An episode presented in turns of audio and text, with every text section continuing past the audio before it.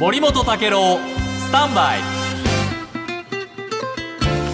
おはようございます。森本武郎です。おはようございます。遠藤康子です。今日は子どもの日そうです。ですね。まあそれにちなんで新聞にもですね、えー、子どもの数などがニュースとして報じられてますけれども、そうした中で今日読売新聞はですねこういうその子どもの数の問題とその背景にあるさまざまな問題点をですね細かく指摘してまして、はい、えー、今日は読売新聞にちょっとね注目なんです。はい。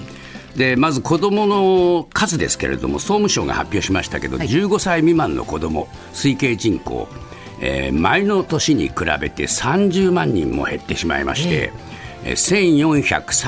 1435万人、はい、これね驚きましたけどね42年連続で減少してる減り続けてるんですか？42年ですよ。ずっと減ってきてて、えー、えー、まあ、比較が可能な1950年以降で最小の更新してしまった、うん、だからねもう40年以上もね子どもの数は減り続けてるっていうことは、はい、昨日今日に始まった話じゃないんですね。で、ね、下げ幅はですね前の年の25万人よりもまた大きくなってしまいました。で外国人を含む総人口に占めるこの15歳以下の子どもの数の比率ですけれども、前の年に比べて0.2ポイント減りまして11.5%、うん、この子どもたちの数の比率がねでこれはもう49年連続で低下してるんですがこれね第一次ベビーブームっていうのがありましたよね、はいはい、これの直後の50年、はい、この時はですね35.4%あったんですって。ということは3人に1人以上が15歳未満の子供だったということになりますよ。すごいこれねだからこういう意味でその数字を上げてみると、ずいぶん減っちゃったなというね印象がまた強いんですが。外国に比べてもアメリカは今18%イギリス17.5フランス17.2日本の11.5っていうのは突出してやっぱりね少ないなというふうに思うんですね。でそうしたその子どもの減少がどういう影響を与えているかということを読売新聞は社会面でいろいろこれ取材してましてやっぱりねすべての都道府県で15歳未満の子どもが前の年よりも減ってしまってますから少子化の進展が浮き彫りになっているのはね幼稚園です。はいもうね閉閉園が相次いで定員割れに苦慮する保育所も出てきてる、こういうことがですね今、深刻な状況になってるんですね。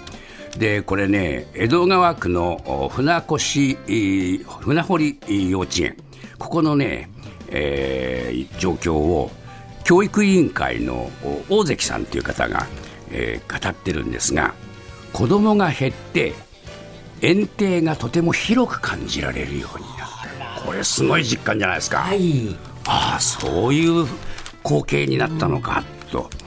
でまあ、要するに出生数が毎年5000人前後の江戸川区でもこの園児の減少に歯止めがかからないんだそうで、えー、共働き世帯の増加にくら、えー、増加、えー、子供を預かってくれる時間の長い保育所を希望する家庭も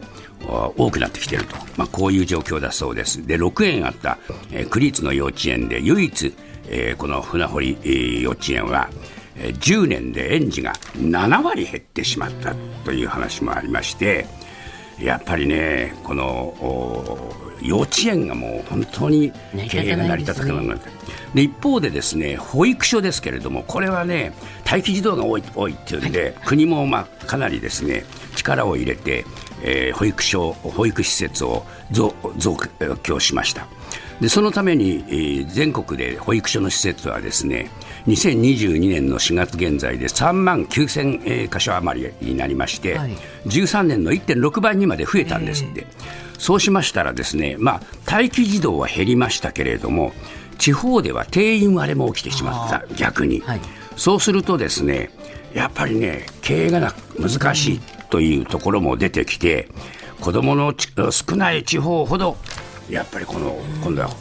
保育施設の経営も難しくなってきてた両方幼稚園も保育施設も経営難しいという状況になってきてるんで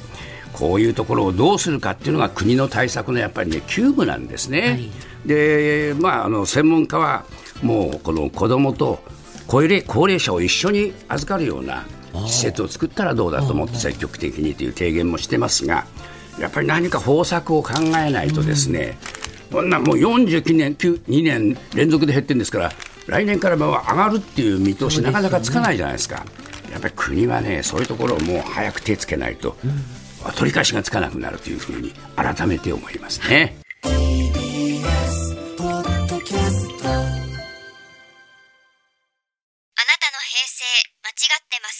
平成のすべてを目撃したと自称する町浦ピンクが真相を